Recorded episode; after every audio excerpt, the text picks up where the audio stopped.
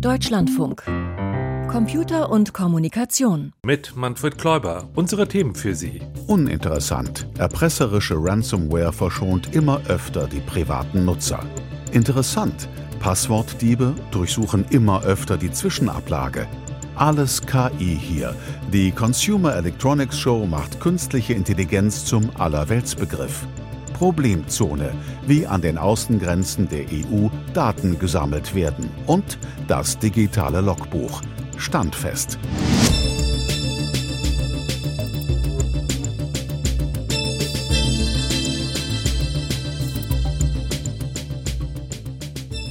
Das Jahr ist ja noch frisch und traditionell werden die ersten Wochen von vielen genutzt, um die Lage zu peilen und zu orakeln, was in den nächsten Monaten so alles passieren mag. Das wird auch in Sachen Computerkriminalität so gemacht, denn zahlreiche IT-Sicherheitsunternehmen und auch Behörden geben da ihre Prognosen zum Besten. Für uns hat sich mein Kollege Achim Killer die Einschätzungen und Prophezeiungen angesehen und angehört. Was erwartet Computer- und Smartphone-Nutzerinnen und Nutzer im neuen Jahr? Wovor muss man sich besonders in Acht nehmen? Auf diese Fragen gab es Antworten zuhauf. Achim, was geht denn den Sicherheitsunternehmen so aktuell ins Netz bei ihrer Jagd auf Computerkriminelle? Ja, Ransomware halt. Wie vor gut zehn Jahren schon. Damals hat die Plage ja begonnen. Man hat mit dem PC ein bisschen gesurft und plötzlich war der Bildschirm gesperrt. Meistens bloß scheinbar. Das Bundeskriminalamt habe illegale Pornografie gefunden, hat dann da gestanden, aber gegen die Zahlung eines Bußgeldes von einem Viertel Bitcoin werde der PC wieder entsperrt. Bitcoin war damals noch sehr viel weniger wert. Ja, hat man tunlichst nicht bezahlt und stattdessen den gefakten Sperrbildschirm gelöscht. Dann war alles wieder gut. Was heute anders? Bei den großen Ransomware-Angriffen auf Unternehmen wird in der Regel ein zweistelliger Millionenbetrag als Lösegeld gefordert. 19 Dollar. Systeme werden verschlüsselt, die Produktion wird lahmgelegt. Besonders schlimm war das ja während der Corona-Pandemie, als bevorzugt Einrichtungen des überlasteten Gesundheitswesens angegriffen worden sind. Der Schaden, den Ransomware bei betroffenen Unternehmen und Organisationen anrichtet, beträgt oft ein Vielfaches des geforderten Lösegeldes und die Kollateralschäden, wie etwa im Gesundheitswesen, die können ins Unermessliche gehen, weshalb dann auch viele Opfer zahlen. In der Tat, die großen Angriffe auf den britischen National Health Service, die dänische Reederei Maersk oder auf US-amerikanische Infrastruktureinrichtungen, sie haben das Bild von Ransomware im letzten Jahr geprägt. Aber was ist eigentlich aus den Angriffen auf private Nutzer geworden, die anfangs so weit verbreitet waren? Gibt es die noch? Wir haben bei einem IT-Sicherheitsdienstleister nachgefragt. Was früher eigentlich der Fall war, ist, dass wenn ich initial infiziert wurde, dann wurde diese Ransomware bei mir auch ausgeführt. Das heißt, Infektion war gleichbedeutend mit Schadfall. Das hat sich massiv heute gewandelt. Das heißt, was wir heute sehr stark sehen, ist, dass es eine Trennung gibt zwischen Infektionen und dann wirklich der Frage, passiert was? Sagt Udo Schneider vom IT-Sicherheitsunternehmen Trend Micro. Meist nämlich passiert nach einer Infektion mit Ransomware erst einmal über einen längeren Zeitraum nichts. Das liegt auch an einer ausgeprägten Spezialisierung in der kriminellen Branche. Es gibt Gruppierungen, die sich ausschließlich darauf spezialisiert haben, Ziele, also so viele Ziele wie möglich zu infizieren und dann infizierte Zugänge weiter zu verkaufen an diejenigen, die damit eigentlich wirklich Geld machen. Und auch nach dem Geschäft unter Cyberkriminellen verschlüsseln die Erpresser die Dateien der Opfer nicht sofort und stellen dann Lösegeldforderungen. Sie sondieren vielmehr erst einmal die Lage im infizierten Rechner und im kompromittierten Netz. Was wir nämlich sehen, ist, dass die Cyberkriminellen, die dann diese infizierten PCs aufkaufen, nicht sofort losschlagen, sondern sich erstmal umschauen. Sich erstmal umschauen im Sinne von, wo bin ich da gelandet?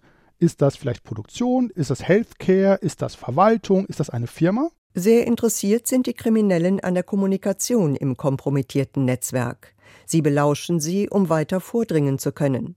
Dann platzieren sie ihre Verschlüsselungstrojaner schließlich dort, wo sie besonders viel Schaden anrichten können. Wer kommuniziert mit wem? Was sind Themen, die gerade besprochen werden? Was sind vielleicht Projektnamen, die gerade besprochen werden? Um dann, wenn der ich sag mal, richtige Angriff starten soll, dann schicke ich halt dem Administrator eine Mail vom E-Mail-Konto des Geschäftsführers. Wir müssen drei, vier Systeme aufsetzen. Kannst du mir bitte da und da die Passwörter geben für die und die Systeme. Und schon habe ich halt Systemzugriff. Und dann kommt halt erst die große Keule. Dann kommt die Verschlüsselung, dann kommt die Erpressung. Digitale Erpressung hat sich mittlerweile als Kern der Internetkriminalität mit gut eingeführten Geschäftsprozessen etabliert. Bewährte Praktiken haben sich durchgesetzt und werden von neuen Marktteilnehmern übernommen. Dazu gehört auch das betriebswirtschaftliche Kalkül, welche bereits infizierten Opfer der Cyberkriminellen tatsächlich mit Verschlüsselungssoftware angegriffen und erpresst werden. Das ist halt ein Prozess, der inzwischen sehr, sehr bewusst stattfindet, sehr optimiert stattfindet, Optimierung Richtung Geld. Kosten und Risiken werden gegen den kriminellen Nutzen abgewogen, gegen das Lösegeld, das ein Opfer zu zahlen bereit und in der Lage sein könnte. In diesem Kalkül bleiben dann infizierte Privatrechner meist ungenutzt. Das heißt, im Umkehrschluss auch für den Konsumenten kann das in vielen Fällen wirklich bedeuten, selbst wenn ich bei mir auf dem Rechner nichts sehe, also nichts Ungewöhnliches sehe, heißt das nicht, dass ich nicht infiziert bin. Das heißt, vielleicht flackt da irgendeine Komponente rum, die auf einen Befehl wartet, was Schönes Neues zu tun, aber das mag jetzt böse klingen. Ich bin aus betriebswirtschaftlicher Sicht für einen Cyberkriminellen vielleicht noch nicht interessant genug noch nicht so wichtig oder interessant, dass bei mir was passiert. Kann sich von heute auf morgen ändern. Also, viele Rechner sind infiziert, aber die Schadsoftware wird nicht aktiv. Achim, was erwarten denn nun die IT-Sicherheitsfirmen für dieses Jahr vom absoluten Hype-Thema KI? Ja, einige raunen düster, aber konkret wird von denen eigentlich keiner. Es ist anzunehmen, dass die Auswirkungen der KI auf die IT-Sicherheit erst einmal gering bleiben. Chatbots könnten vielleicht so eine Art Assistenzfunktion für Cyberkriminelle übernehmen. Also, wenn jemand schon ein funktionierendes Schadprogramm hat, dann kann er seinem Bot sagen, dass er Varianten davon erstellen soll. Oder beim Mailschreiben helfen. Also ein wichtiges Betätigungsfeld für Betrüger, wie der vermeintliche Chef im Beitrag, der Passwörter per E-Mail erfragt. Der hat vielleicht eine sprachliche Eigenart, an der alle seine Untergebenen glauben, ihn sicher erkennen zu können. Da kann man jetzt einen Chatbot drauf trainieren, dann schreibt er Mails wie der Chef. Bloß halt mit anderem, mit betrügerischem Inhalt. Und, das sagt Kaspersky, es werden derzeit im digitalen Untergrund Softwarewerkzeuge gebaut, die quasi die Trainingsdaten für die Chatbots zusammensuchen. Auf Social Media und aus abgefangenen Mails beispielsweise. Und was ist mit Audiodaten? Dann könnten ja generative KI-Systeme mit fremder Stimme telefonieren. Das gibt's, ja, steht aber noch am Anfang. Einzelne Sprachnachrichten lassen sich inzwischen relativ einfach fälschen, aber bei der Interoperabilität hapert es noch. Also, dass ein Chatbot mit eingeübter Stimme ein ganzes Telefongespräch mit nicht vorhersehbarem Verlauf führt, das wäre sehr aufwendig. Kommt aber bestimmt noch. Und worauf müssen Privatanwender dieses Jahr besonders achten? Was meinen Sie? Auf die Zwischenablage seines Betriebssystems sollte man ein Auge haben. So eine fantastische Funktion. Damit kann man Daten über Anwendungsgrenzen hinweg austauschen, teilweise sogar über Systemgrenzen bei virtuellen Maschinen. Es gibt sie für Windows, Mac, Android und etliche andere mehr, eben weil sie so praktisch ist. Praktisch aber heißt in der IT oft auch riskant. So machen sich Clipboard-Trojaner zunutze, deren Betätigungsfeld ist die Zwischenablage, sie kopieren, was drinsteht oder ändern es sogar ab. Kaspersky erwartet, dass dieses Jahr etliche neue im Cyberspace auftauchen werden. Das ist unangenehm wegen der digitalen Bezahlsysteme, die durch Corona einen Schub erfahren haben. Da kopiert man gern was in die Zwischenablage. Und wenn die kompromittiert ist, dann sind die Daten weg. Über die prognostizierte Digitalschädlingslage 2024 berichtete Achim Killer. Danke. Der Podcast von Computer und Kommunikation. Kostenlos abonnieren. Überall da, wo es Podcasts gibt. Wie die Stadt, so die Messe, möchte man sagen. Schrill, bunt und verführerisch stellt sich die Consumer Electronic Show in Las Vegas dar. Hightech-Sandalen, sprechende Autos oder durchsichtige Fernseher. Die CES ist eben die Messe der Unterhaltungs- und der Medienelektronik. Die ganze Woche lang haben über 3500 Unternehmen in der Glücksspielmetropole ihre Neuigkeiten präsentiert und so wie in der gesamten IT- und Elektronikbranche auch, macht macht ein Begriff auf der CES seine große Runde. Künstliche Intelligenz. Nils Dams berichtet aus Las Vegas. Eine spontane Umfrage auf der Messe. Just one question. What is the biggest topic on the CES this year? Was halten Sie für das größte Thema auf der CES in diesem Jahr? Common things in the AI. It's all AI. KI, künstliche Intelligenz. Das sagen die meisten. AI. Ja, AI. Die CES beschrieben in einem Wort Reizüberflutung. Das Messezentrum von Las Vegas alleine wäre zu klein, deshalb haben viele Aussteller ihren Stand auch in Hotels neben Casinos. Wenn man hier so durchläuft, dann wird hier auf der einen Seite an irgendwelchen Automaten stundenlang gezockt oder Roulette gespielt und auf der anderen Seite werden Techniktrends vorgestellt. Also es ist schon eine verrückte Mischung. KI wird immer mehr Teil unseres Alltags. Eine Firma aus den USA hat zum Beispiel Brillen entwickelt, die via KI Untertitel in die Gläser einblendet, gedacht für Gehörlose, die dann in Echtzeit Gespräche mitlesen können. Es gibt aber auch einen Roboter, der selbstständig Hunde versorgt und unterhält. Er füllt Futter nach, kann einen Ball werfen und soll auch mittels KI das Stresslevel des Hundes erfassen und gegebenenfalls beruhigende Musik einspielen können. Auch viele deutsche Firmen sind hier, ganz große wie Siemens. In welcoming Siemens President and CEO Roland Busch. Siemens-Chef Roland Busch hält die große Eröffnungskeynote nicht im Anzug. Er trägt ein weißes Shirt und Lederjacke. Er spricht darüber, wie KI auch die Industrie verändern soll. Good evening, everyone. Seine Vision, das industrielle Metaversum. Das industrielle Metaversum ist eine virtuelle Welt, die sich kaum von der echten unterscheidet. Das beschleunigt Innovationen, weil man alles erst digital erstellen kann, bevor es wirklich produziert wird.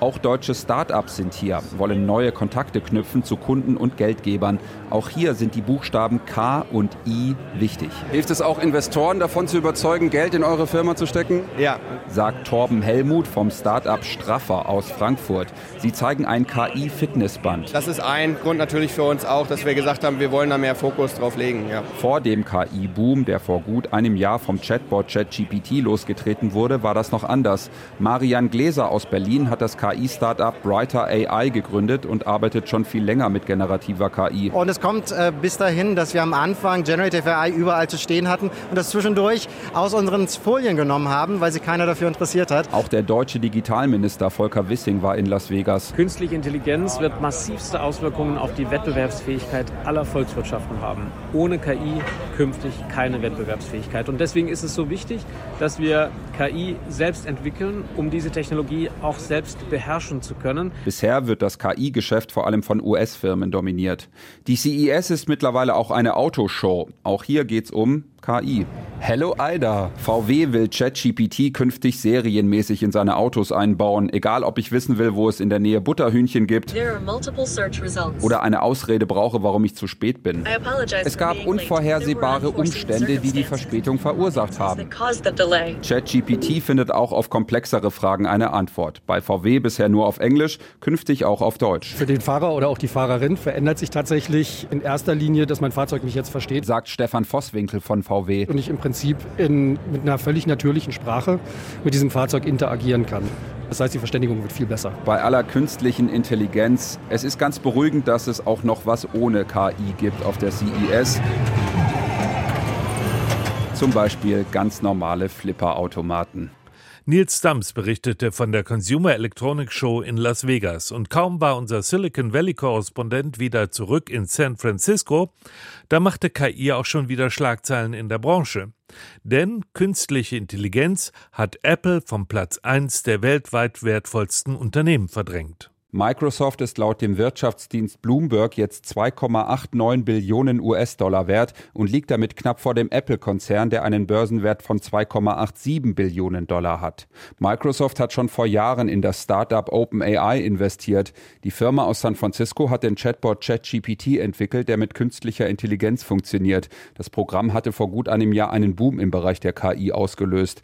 Experten sprechen von einer technischen Revolution. Microsoft baut künstliche Intelligenz Intelligenz mehr und mehr in seine Produkte wie das Office-Paket ein. Allein im letzten Jahr gewann der Konzern über eine Billion Dollar an Wert. Konkurrent Apple war seit 2011 fast ununterbrochen das wertvollste Unternehmen der Welt. Im Bereich der künstlichen Intelligenz hält sich der Konzern bisher zurück. Zum Vergleich, die 40 wertvollsten deutschen Unternehmen, die an der Börse gehandelt werden, sind zusammen weniger als zwei Billionen Dollar wert und damit weniger als Microsoft. Nils Dams über Microsofts Wertzuwachs dank KI.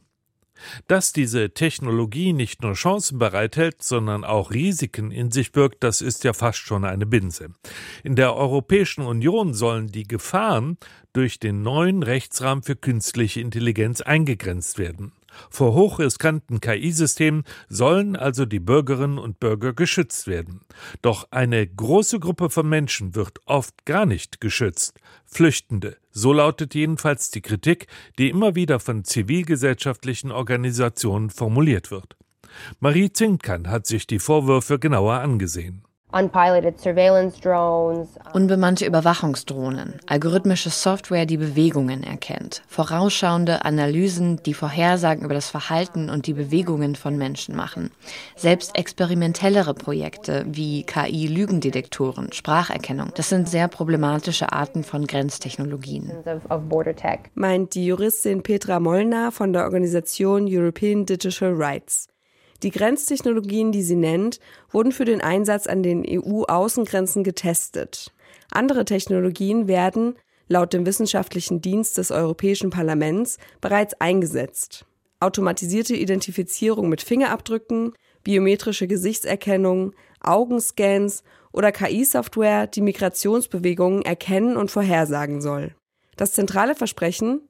Eine höhere Trefferquote beim Erkennen von Betrugsversuchen und Schnelligkeit, meint ein Sprecher der Europäischen Grenzschutzagentur Frontex. Damit lassen sich Grenzübergänge einfacher, effizienter und auch sicherer machen, um die Grenzen und die EU-Bürger zu schützen.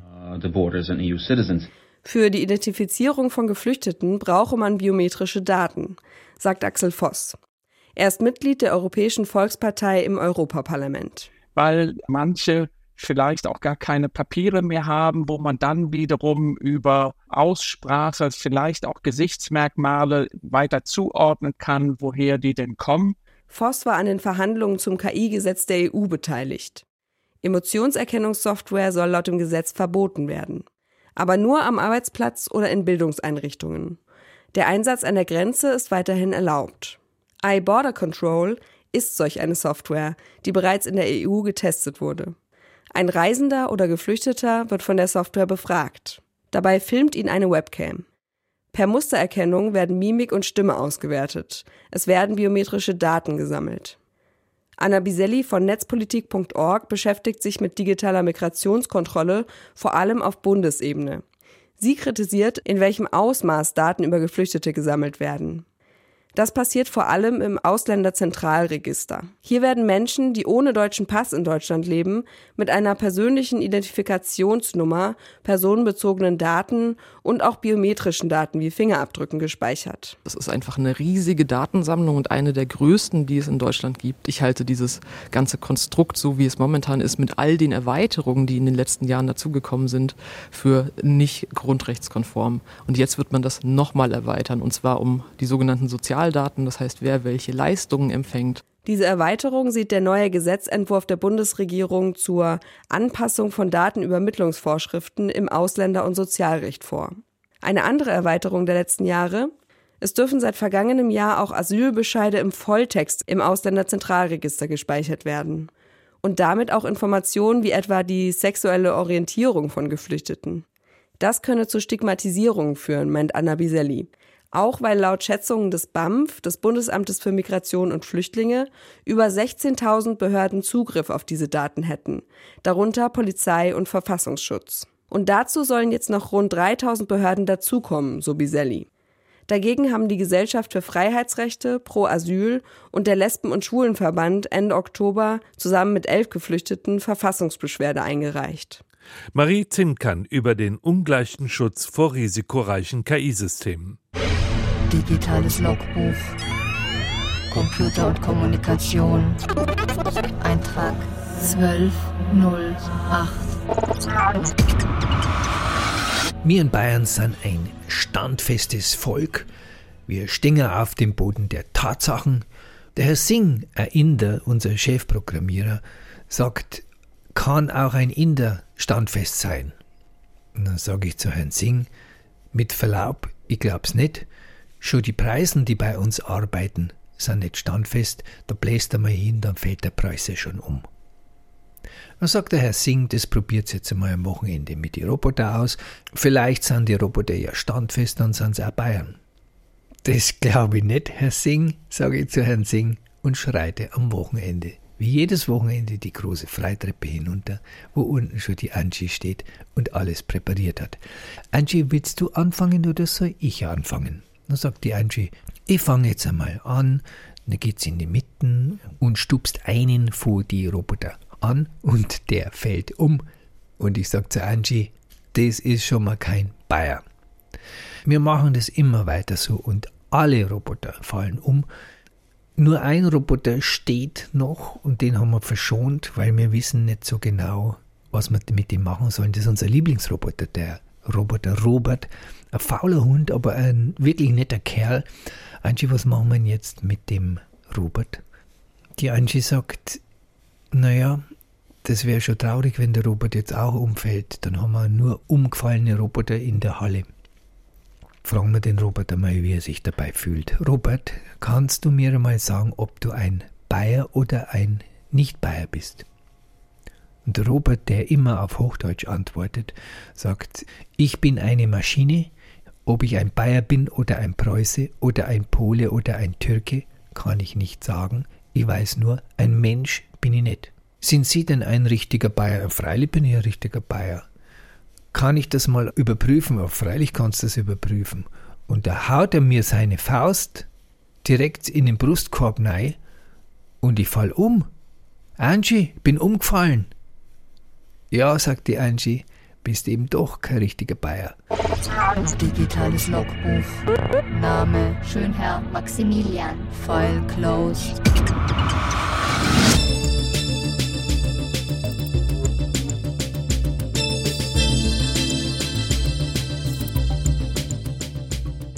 Die Wettbewerbshüter der EU prüfen die Partnerschaft von Microsoft und OpenAI. Unsere erste Meldung im Info-Update von und mit Lucian Haas.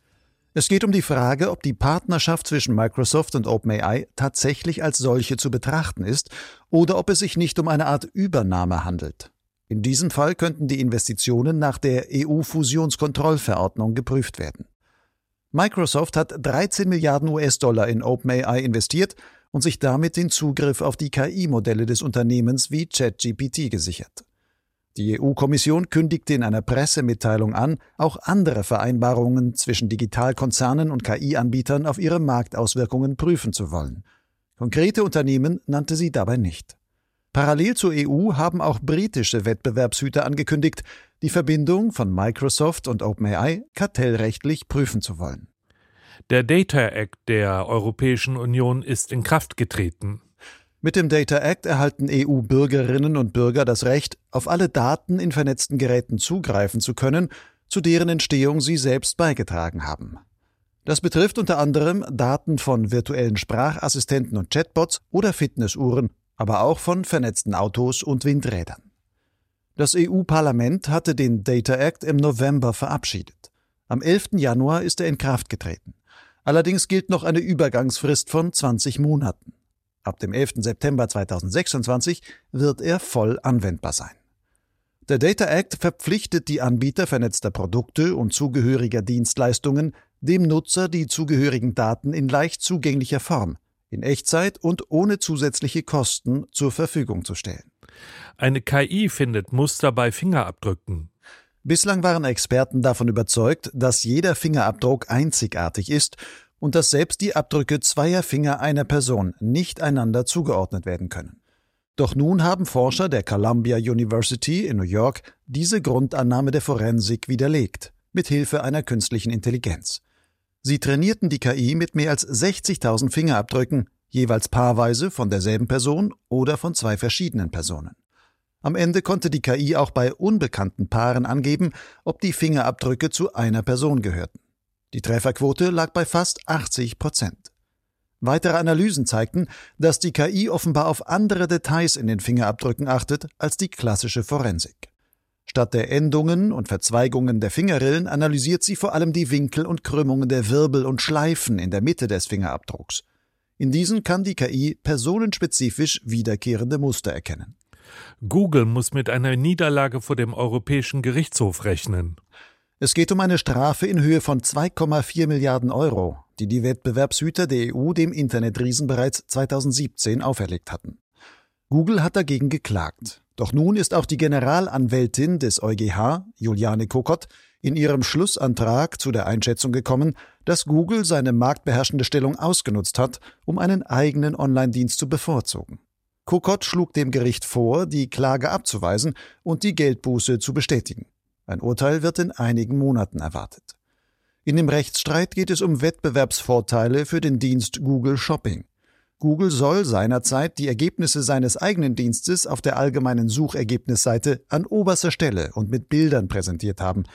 Die Daten konkurrierender Dienste erschienen erst weiter unten als einfacher Textlink. Millionen Deutsche nutzen noch unsichere Windows-Systeme. In Deutschland sind derzeit noch 1,8 Millionen PCs und Notebooks mit einer veralteten Windows-Version im Einsatz. Diese stellten ein erhöhtes Sicherheitsrisiko dar, warnt das Sicherheitsunternehmen ESET. Nach dessen Schätzungen laufen noch 1,1 Millionen Systeme mit Windows 7. Windows 8 und 8.1 sind noch auf knapp 630.000 Geräten installiert und selbst das stark veraltete Betriebssystem Windows XP ist noch auf gut 90.000 Rechnern in Deutschland zu finden. Für die veralteten Systeme gibt es keinen Support und keine sicherheitsrelevanten Updates mehr. Das macht es Angreifern leicht, die Rechner zu attackieren und Daten zu stehlen. Zum anderen können gehackte Computer selbst dazu dienen, Schadsoftware und Spam zu verbreiten oder andere Arten von Angriffen auszuführen.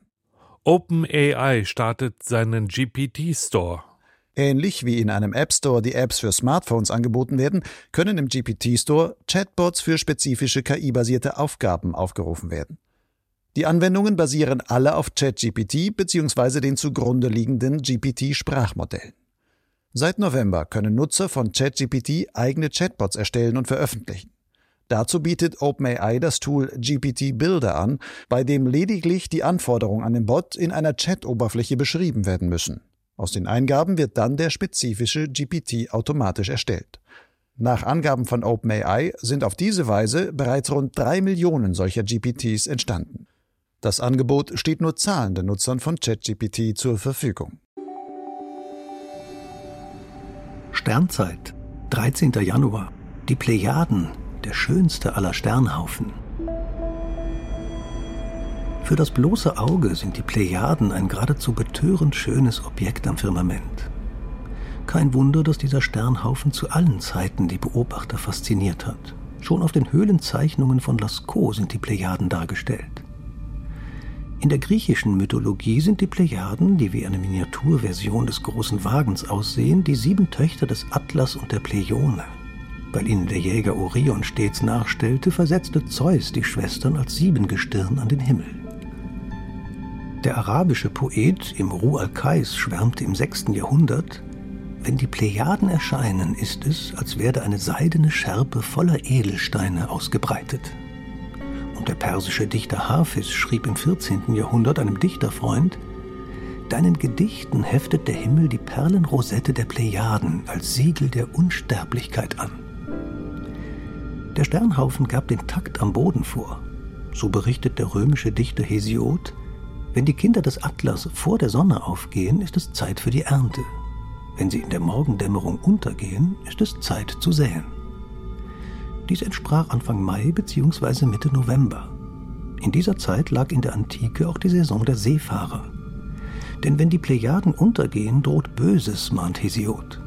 Stürme aller Winde toben, wenn die Plejaden, gejagt vom Orion, in das wolkenbedeckte Meer tauchen. Die Plejaden stehen jetzt abends gegen 8 Uhr hoch am Südhimmel. In anderen Kulturen sind sie auch bekannt als Sieben Schwestern oder das Schifffahrtsgestirn. So viel von Computer und Kommunikation für diese Woche. Danke für Ihr Interesse. Am Mikrofon war Manfred Kläuber.